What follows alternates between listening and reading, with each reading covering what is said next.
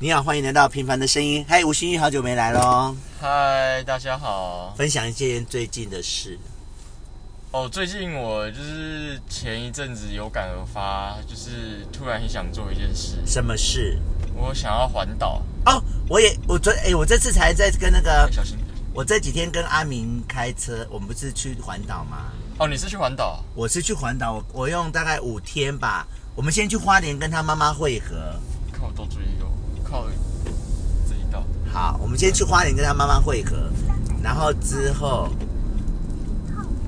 哎，之后就下去台东、高雄，然后上来嘉义，然后回绕一圈。哦，你是从逆向的上来，什么叫逆向？从台就是东从东部，然后正常环岛人都是从东部，好不好？嗯，我没有环岛环过岛。真的假的？嗯好，我先我先我先很快的把你的打断，然后我们在这个环岛的过程，我就跟他说，你知道我的人生有一个梦想，就是要徒步环岛，然后他就觉得我很疯狂，我说对，那这是我退休之后第一件要做的事。嗯他说那你要走多久？我说大概两三个月吧，这样。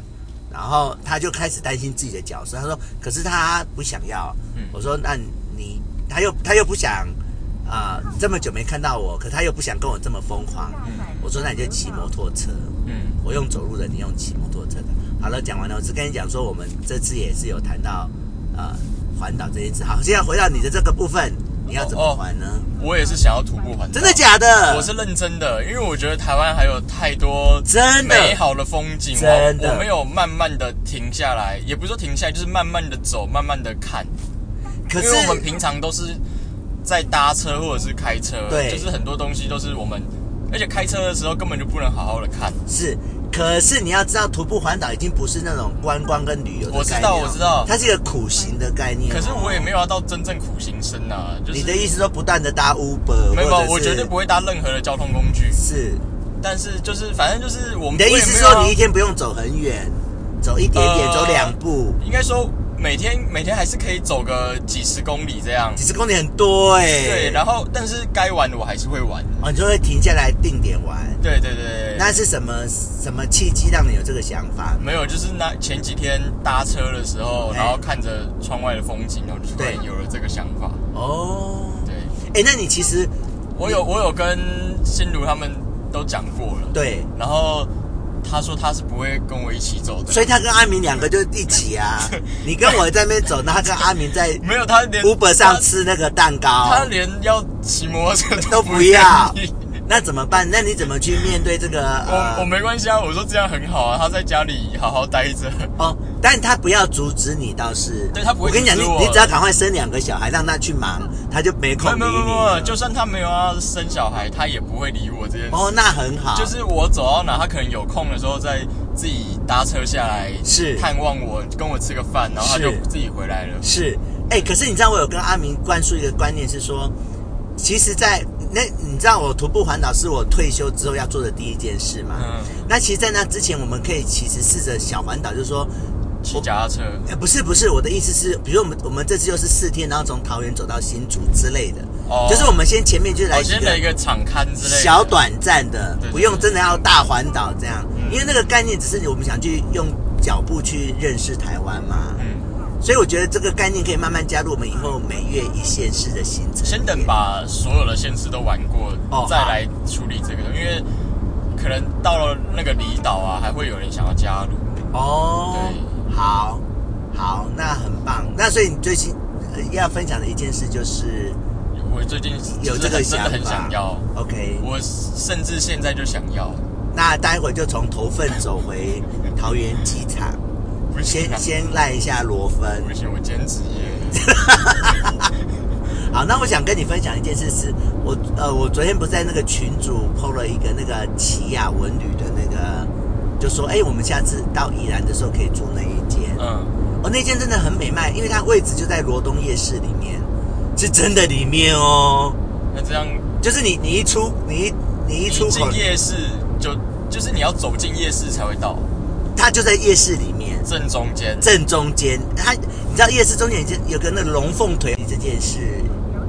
也是跟就是哎都有在想说我们下一次一月一线市的事情。依然是下下个月，在我们现在就是台东了嘛，在四月台东，五五月花莲，然后就宜兰宜了兰，对不对？哦，好，那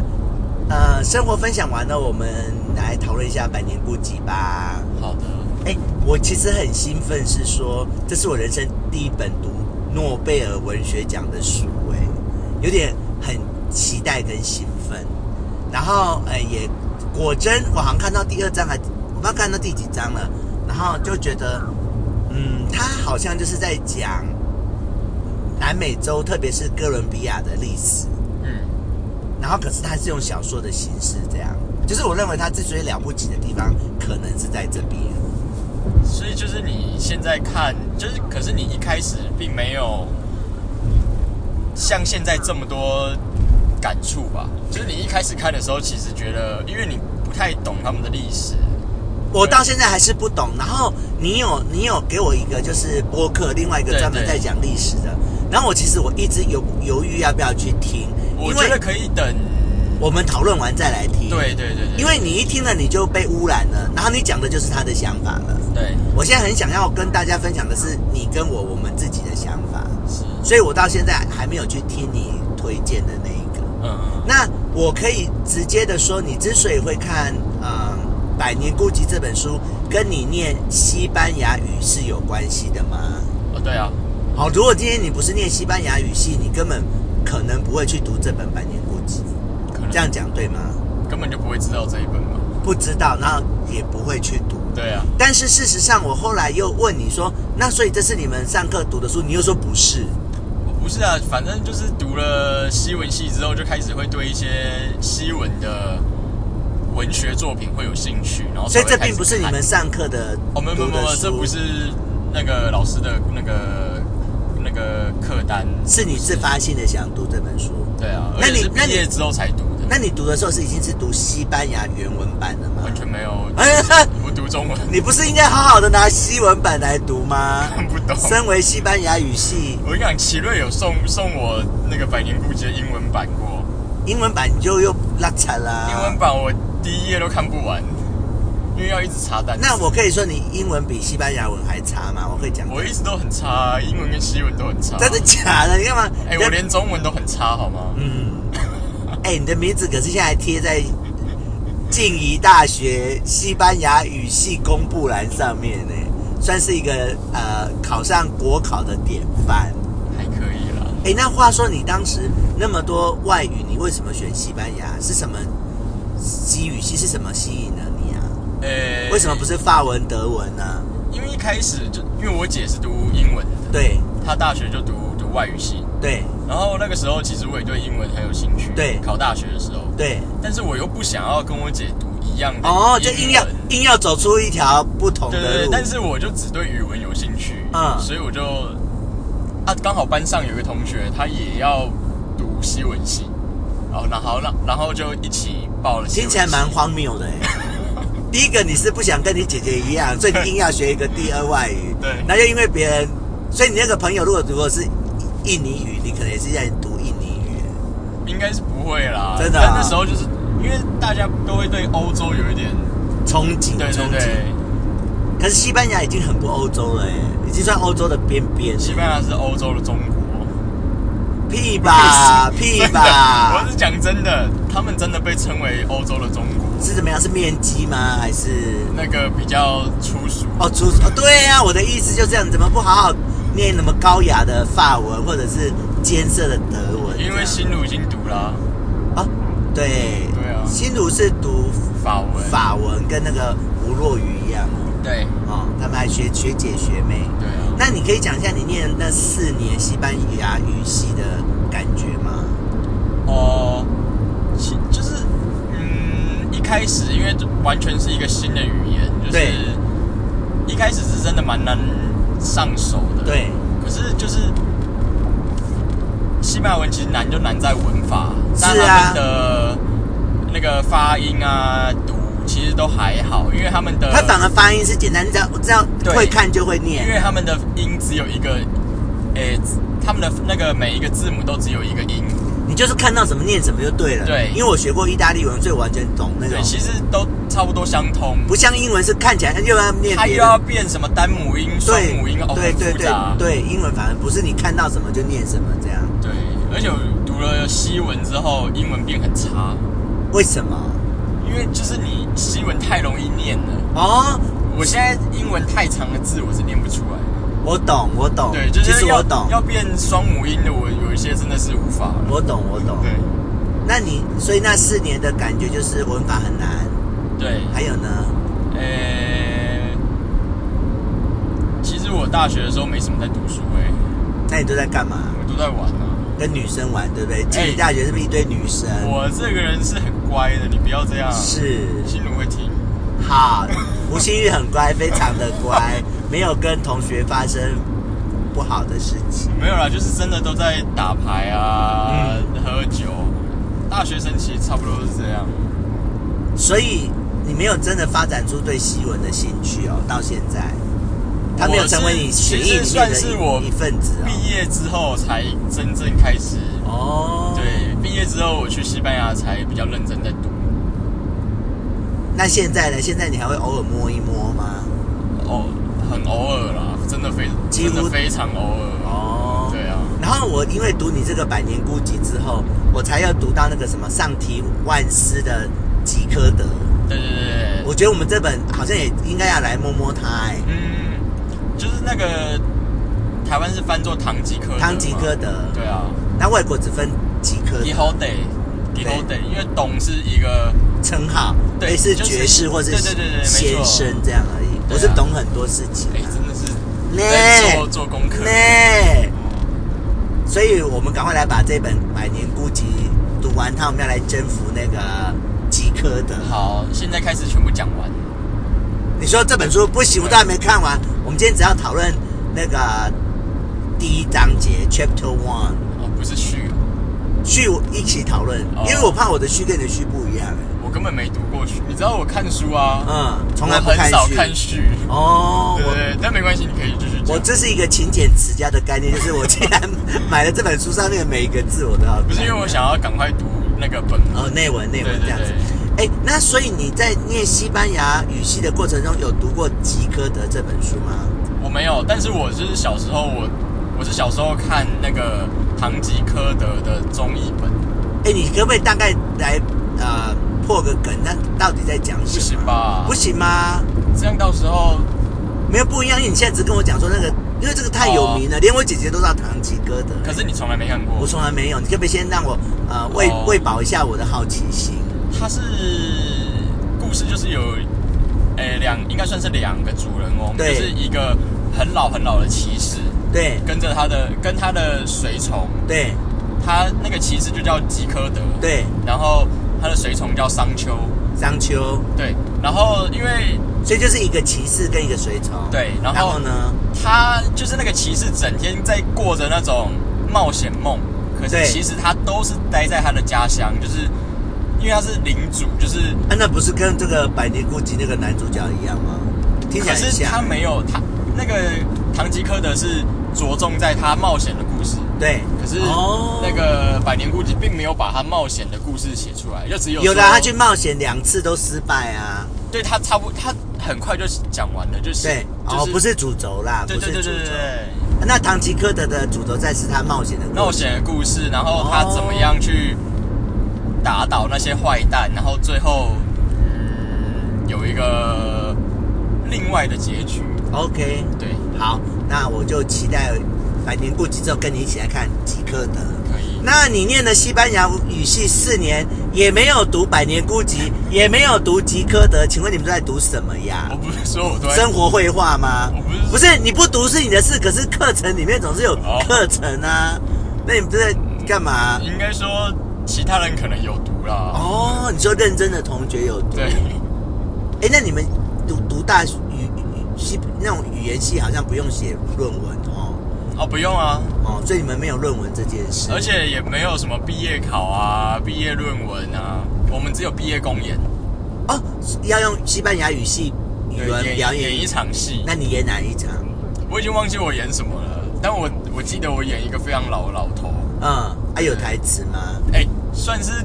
算是主重要第角一色是不第一是？配角吧。哇哦！哎、所以你们当时分配角色是以，比如说谁适合，还是说以他真的是没的？有，就是选角，应该算是老师选角，哦，老师觉得你适合演什么这样？就是有那种海选吧。哦，对对对，啊，那没选上的人怎么办？啊，做其他工作，你说，例如幕后、幕后啊，刷或油者是漆编导、哦导演，对所以不是每个人都可以上台耶。对就是当然还是要选过、啊，所以你颇有就是姿要有色嘛，颇有啊有，你一定是你的翘屁股一定被要老可师以看上相才可以上台的。你是你因为穿国标舞的裤子选上的吗？那个时候还没有那 件，那一件。好了，那我们回到这个百年孤寂，所以你已经全全整本都看完了啊、对，那你先可不可以先讲一下你整本看完的感想呢？对于这本书，这本小说，嗯，其实我也是有点看不懂啊。妈的， 他来，所以才要找我看，是不因是？为你一直挑战我不，是因为你比较懂这些文学的东西啊，是就是想要听听你的看法。所以你看完一遍，对我我我之前有要开始看第二遍，但还没开始，他现在跟着志宏有开始了吧，还没。还没，所以你还是以第一遍的那个 第一遍的感想，好，那我先说，当时你你就大胆的对我说，我们来读那个《百年孤寂》，那我还就说好，你们吓一跳，凭良心说，你们吓一跳。不会，因为我不知道会你是勇于尝试。对，哎、我哎、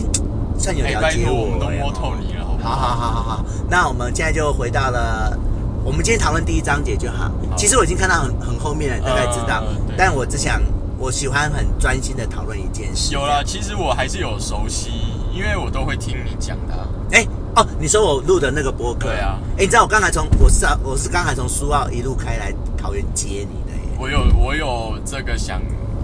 就是我你知道大概想知知道，对对对然后我刚才就从苏澳就是一路用用我用用听的，就又全部都要听一哦遍。，你是在自自己听，是你自己讲，所以你看我录那个播客真的很好哎、哦像我有时候要跟万万讨论，啊，我都是事先就录好了。那我要跟他讨论之前，我边开车就哎、全部可以听一遍这样。我也是靠着你跟万万讲的，然后现在在熟悉《三国演义》。《三国演义》，对不对？对啊好，那我们先来讲故事好了。好，它第一章节就是讲一个爸爸跟一个妈妈，对，他们本来是要去冒险的，嗯他们想要去，特别对他们对海洋有一种憧憬。只有爸爸吧，对，妈妈就是被带着。妈妈其实就是一个很传统的女性。呃是好。那故事故事的内容大概就是说，爸爸带着妈妈去冒险，结果找不到他想要的，嗯然后回家的路上又懒得回到原来的地方。嗯，他们本来是从 A A 地，然后去冒险，啊后来又直接在路回家的路上就找了一个 B 地就定居下来了。然后那个 B 地就是整个我们整个百年孤寂的场景，叫做马康多，嗯对吗？嗯然后他们就生了两个孩子，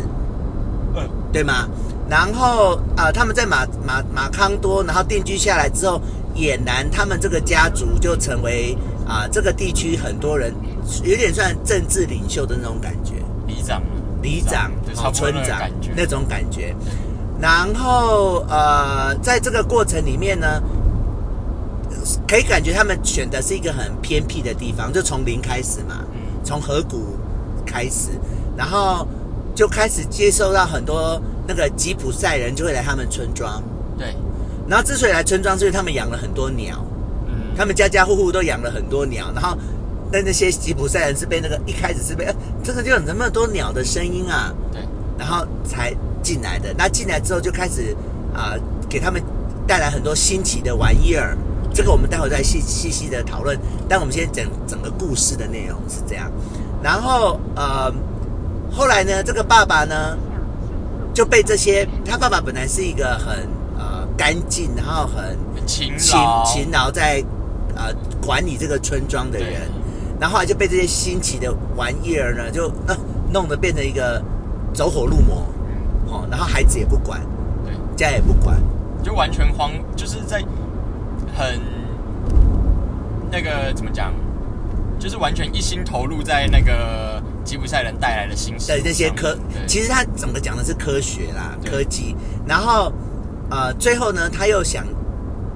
想要迁村呢、因为他他去冒险回来之后就觉得、哦、马康多四面都是海。对我们怎么会待在一个这么小又这么无知的地方？对，然后他觉得外面的科技一直在进步，然后我们就变成一只蠢猴。他说他们最后变蠢猴，嗯然后所以他就想迁村，但是他老婆叫做乌苏拉，对，然后那个那个陈光说，就是那个六人行里面那个乌苏拉，啊，你我没有看六人，啊你没有看六人行啊我以吗为你刚才要讲小美人鱼那个巫术啦，哦，小美人鱼里面有一个乌苏拉，小美人鱼里面那个那个坏坏女巫，啊好，那第六人行里面有个主角叫做菲比，那他的双胞胎姐姐就叫乌苏拉。好，那陈光很喜欢讲，然后他老婆就是乌苏拉，但是他老婆就不想要迁村，对然后最后他只好就是留下来这个地方，嗯，然后呃就继续沉迷于他的那个呃研究科学的这个部分。然后第一章节大概是到这边，哦，就到这里而已，啊，到就是到啊，大概是到这边。是，第一章节就到这边。那故事线是这样，嗯，那接下来我们开始讨论人物。好那，我们今天当然从第一主角，也那就是哎我想要讲一下，是你说刚刚我突然想到，就对是你你这样讲那个故事的主轴，对呀就是那些吉普赛人对呀带来这些事情，对会不会其实那个那个塞万提斯啊，对他想要表达的是为什么有塞万提斯马提斯嘛，没有马奎斯嘛？哦马奎斯靠马奎斯啊我我塞万提斯是那个写那个唐吉诃德对呀对不起，这是马奎斯。对马奎斯他想要表达的是，呃，当初西班牙人到南美洲去对殖民开拓的那个场那个情节，一就是一把定是啊把那些比较呃先先进的科学啊那对些带到比较蛮荒的地方，对所以是不是就是在比喻这个？当然是，我们现在就是要把那个呃呃这个男主角，他叫荷西 Jose，对对想象成是我们台湾的原住民。哦，然后那些吉普赛人想象成是、呃日本人日本人、荷兰人，对然后是后来的大陆、台湾的外省人，对，然后那一种文化的冲击，嗯，那种对科学的冲击，对所以有点可以从这个角度去看，哦，哦。那哎，那你刚才讲说，那所以西班牙人，你说西早期的西班牙人，然后发现了南美洲，对，那西班牙人是从哦从西班牙，对，从西班牙过去啊，从欧洲，对然后去发现南美洲，对，然后整个南美洲就变成讲西班牙文，是这样吗？那个时候是这样，然后之后又有别的国家去竞争，所以才会有巴西啊，还有其他地方是讲不是西班牙文的哦对，就变巴西文、葡萄牙文。葡萄牙文哦。嗯对，哎，那我们这边先呃跟大家补充一下，马奎斯是哥伦比亚人。对，然后我因为读你这个，我还专程的去，因为它里面有讲到他去探险的路线，东边、西边、海洋啊，我还特别去把哥伦比亚的地图找出来。我是没有这样啦。然后我就发现它其实是在南美洲的最北边。嗯，是，然后南美洲跟北美洲中间有一条连起来，墨西哥，墨西哥，墨西哥已经是南美洲的，哎，北北美洲的南边，对对对可是它下面有几个小国家，对最后才连到南美，南美，然后才连到哥伦比亚。对，所以他在这个冒险的过程里面有提到一只帆，一只大船，你记得吗？哦，对对对对，我觉得那有只讲大船好像在讲中间那一条，哦，我我没有想过这一点，有没有志宏有没有蛮美卖的真的是？他不是要去冒险吗？他其实冒险，其实他他讲一些科技来源，讲的其实就是北美洲。哦哦哦，所以不是西班牙人哦，嗯，的确是。这是我乱我觉讲得我刚刚好像写歌哦， 真的吗？你现在在批评贤不哥是吗？批评，就是有一个憧憬的感觉，就是哦那种感觉，你懂吗？哦就就是志因宏为你跟贤哥讲的时候，每次贤哥都哦，就是感觉很， 所以你在模仿很仰慕你，你现在在我没有在模仿，我是那个由心而生的。那你有你有同意我的猜测吗？因为他一直讲北边北边，他讲北边就是北美洲啊。对那北美洲的确是相较于南美洲在科技上是进步的。因为因为我没有看那个地图，所以我不确定哦它长得怎么哎、样。我真的很认真的去看了地图哦，它就是南美洲的最北边哥伦比亚，嗯然后它就是中间经过那一我讲的那几个那几个岛那个是一条对细细的啊，上面好几个国家。啊，你讲的墨西哥是已经是最北边的啊，再过去就美国了嘛。嗯那我我讲了，他那艘大船有没有？不是，他说哎、怎么海上会有一条大船啊？嗯。啊，不陆就地是？上怎么陆地上有一条有一艘大船？对对，对对对，那这是我我个人的诠释跟猜测啦。我觉得很厉害。有吗？有哈。嗯，所以嗯，那所以我们必须要让大家知道说，马奎斯他是哥伦比亚人，那他讲的就是南美洲的历史是这样的。好，那我们要回再回到人物了，那那个爸爸也就是 Jose。嗯他其实就是呃整个故事的一开始的灵魂，后来当然就是由他的两个儿子又继续发展后面的故事。对，那这就是这本书是他们的家族的故事，对并不是只完全着重在那个爸爸 Jose 的身上，但他们家族又是那个地区的领导人，对，甚至他的儿子后来也都是以政治或是军事的那种领导人的形象。对，所以啊、呃表面上在讲他们这一家人，可是其实又是在讲整个地区马康多这个地区的发展，对吗？对好，那我们讲，我们来讲细一点，讲这个爸爸的个性呢，他就是那个吉普赛人就带很多那个科技进来嗯，啊，一开始最是磁铁，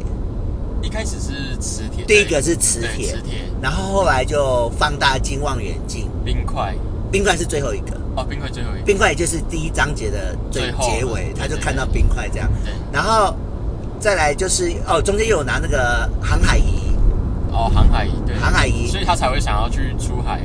他对他想要去冒险，嗯，然后再来就是炼金士，炼金那个炼金术，炼金术，吉普赛人就是带带给他这些新的科技对，然后最后就是你讲的冰块。对，那所以一方面，其实这些东西对我们来讲都是很对我们稀松平常稀松平常。可是你要想当时对古时候的人那种呃冲击，对，那特别当他他是一个政治领袖人物，像我们是平民，然后我们就无知就无知。可是当你政治领袖的无知的时候，是牵涉到一个国家的或是一个地区的命运的。对，那你你其实可以看到，这个爸爸呢，他很认真的在去想对新的科技去了解、去研究，可是他的方法又都是土方法，呃，对啊，就是因为他们不懂，所以就只能用这种土法炼钢的方式来研究这些新奇的事物。对，那我现在要讲这个是要讲他爸爸的个性，就是说，像他特别他看到那个什么呃航海仪，对，然后他就很很投入，然后研究了半天，然后才说地球跟橘子一样是圆的，他就自己导出这些这个结论。可是那个美甲德斯，对，也就是那个吉普赛人对，他就说：“哦，你真的很认真，想出了人家早就知道的事，有没有？”他给他就这是给他，虽然就是，这又是称赞，但又突然泼了一个人，又在泼他的人水，对可是这也看出他的个性。嗯，就是，嗯，可以知道他不是一个懂得方法的人。好，可是这如果你是一个个人就没关系。嗯对，可是当你是一个国家领袖的时候，你其实就是在害了一个国家的人民欸。嗯，然后最好笑的是，最后他不是碰到冰块吗？对然后他儿他就带他两个儿子去看那个冰块，去摸那个冰块。然后你知道那种我们平常人就可以说哦，这什么东西我不知道。嗯，可是他又脸皮很厚，他居然说出这是全世界最大的钻石。我觉得这个这些都在暗示这个人的个性哎、就是你必须给个答案。哦，身为政治领袖，你不能说我不知道，嗯，你就要胡说也行，就是你必须要有个说法，反正底下的人也不懂，或者不懂，或者他们也期待你你你、哦，给个答，你要他们给个答案，你要跟我们不一样，你是领袖，你怎么可以说你不知道？哦，所以我透过这两点想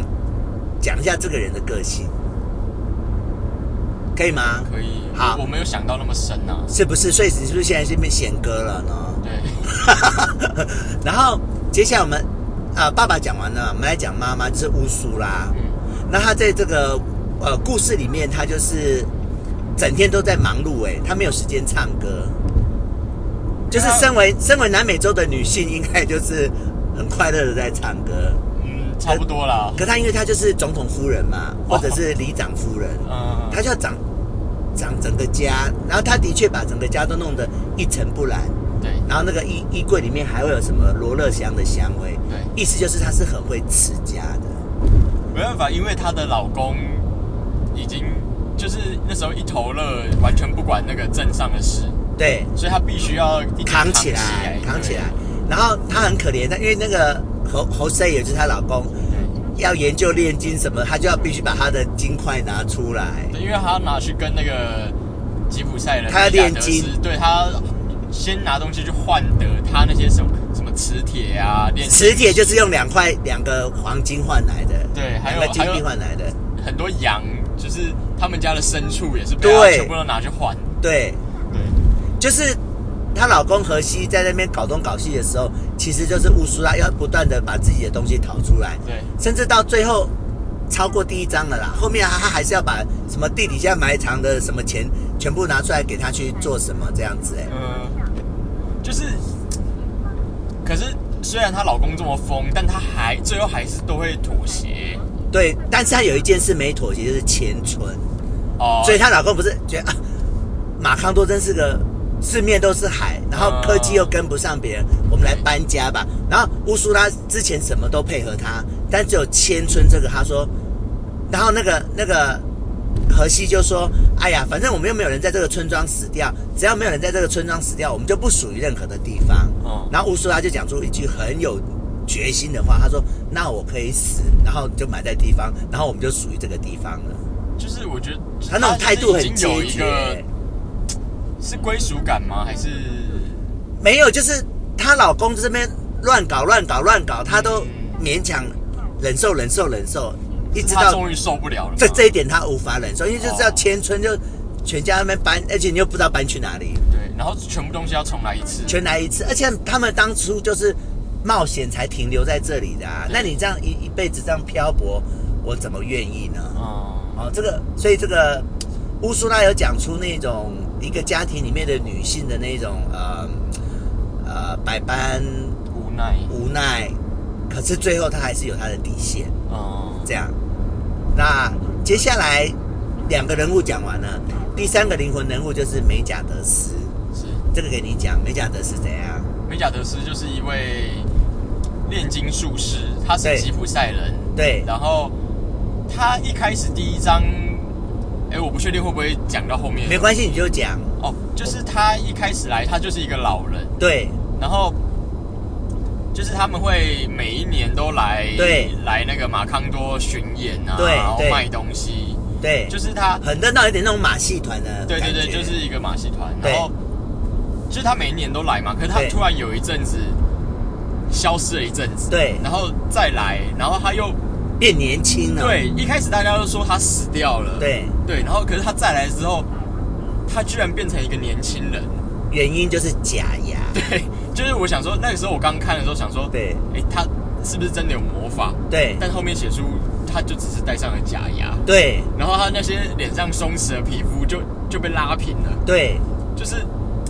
嗯，就是人真的，你有戴假牙跟没戴牙就是不一样啊。因是为毛，你不戴假牙，你有你对对有对，毛然毛后这样同啊。同时也是凸显了那个外，就是那些新进的科技对有多多厉害多先进对这样对子对，然后嗯，美甲德斯一方面就是啊，但是乌苏拉很讨厌美甲德斯，因为她就是在她她把让她老公把所有东西第一个把钱都掏出来带，坏了，把他带 坏了，然后又搞个实验室家里弄。他第一次讨厌他，就是因为他用了那个他在做实验嘛对，所以发出恶臭。对对对。她从一开始就讨厌他，但是她其实真正讨厌他是因为她把她老公带向一个